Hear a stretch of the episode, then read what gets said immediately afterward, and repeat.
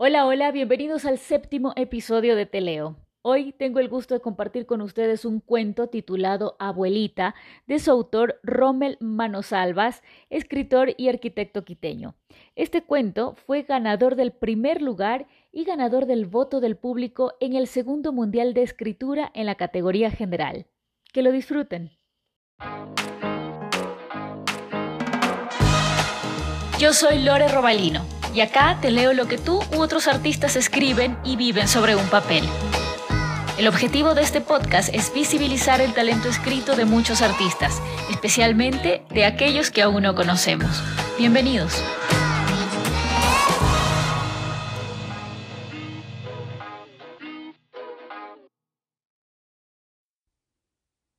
Abuelita es una llena de ojos negros. Duerme en el jardín bajo un aguacatero nacido de una pepa gorda. Abuelita se lame la piel curtida y le aúlla a la luna. Desde mi habitación, en medio de sombras nudosas, la veo tragarse puñados de tierra.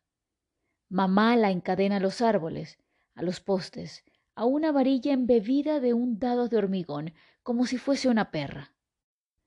La sujeta con una cadena de eslabones gruesos con las que se envuelve en las tardes calurosas antes de quedarse dormida.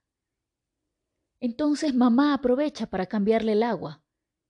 Una vez intenté acercarme y me mordió con tal fuerza que me hizo sangre. Corrimos a urgencias. Me cosieron las brechas abiertas por sus dientes falsos. ¿Quién le hizo esto a su niño, señora? ¿Qué clase de animal tiene por madre? Mamá me dice que la abuela ha vivido tanto como el aguacatero. Antes, cuando el bochorno golpeaba la casa, se amurallaba ahí, se agazapaba entre las raíces y hablaba con los chanchitos de tierra. Andaba desnuda, despojada de abrigos, sacos de lana, basta y enaguas. Se desprendía de todo menos de su bastón, que era su tercera pierna, hasta que comenzó a arrastrarse sobre la hierba amarilla. Mamá llora y abuelita la llama puta, le escupe, le avienta piedras. Por las noches dejaba su dentadura sobre el lavabo en un frasco con agua donde flotaban restos de comida, escindidos por la luz naranja de los postes. Había días que me quedaba observando durante horas los dientes de la abuela, pensando en los nenes del laboratorio de biología en sus cunas de formol. Por las mañanas, abuelita merodeaba por los pasillos arrastrando los pies. Respiraba pesadamente tras las puertas cerradas, golpeaba el vinil con la base de su bastón negro. Se calzaba sus dientes sucios para comerse el contenido de la nevera, salchichas, huevos crudos, alitas de pollo sin descongelar, queso hediondo de tres meses. Se tragaba todo con tal avidez que temía que perdiese el control y comenzara a devorarse las paredes, las mesas y las cortinas. Un día llegamos a casa y la encontramos masticando una vieja foto del abuelo. Un día, mamá intentó acercarse y le mordió con tal fuerza que le hizo sangre.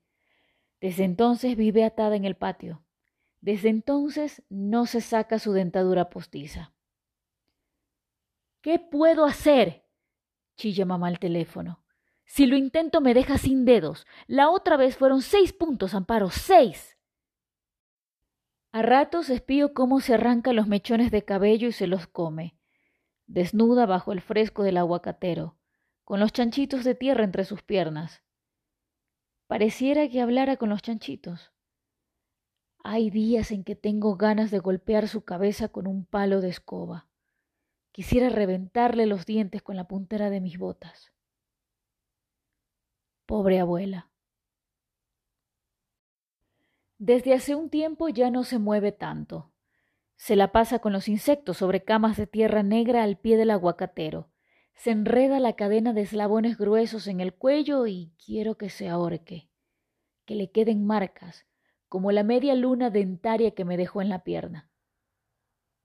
Cuando se vuelva nada, aún quedarán sus dientes. La miro y sigue ahí, a la sombra del árbol, mascullando obscenidades y tragándose enormes puñados de tierra. Desde la ventana se parece cada vez más a un gusano enorme. Gracias por acompañarme en este último episodio de Teleo. Si te gustó la lectura, cuéntamelo a través de mi página de Instagram arroba lorobalino. Y si tienes lecturas que desees que sean expuestas en este espacio, pues también son bienvenidas. Nos escuchamos en el próximo episodio. ¡Chao!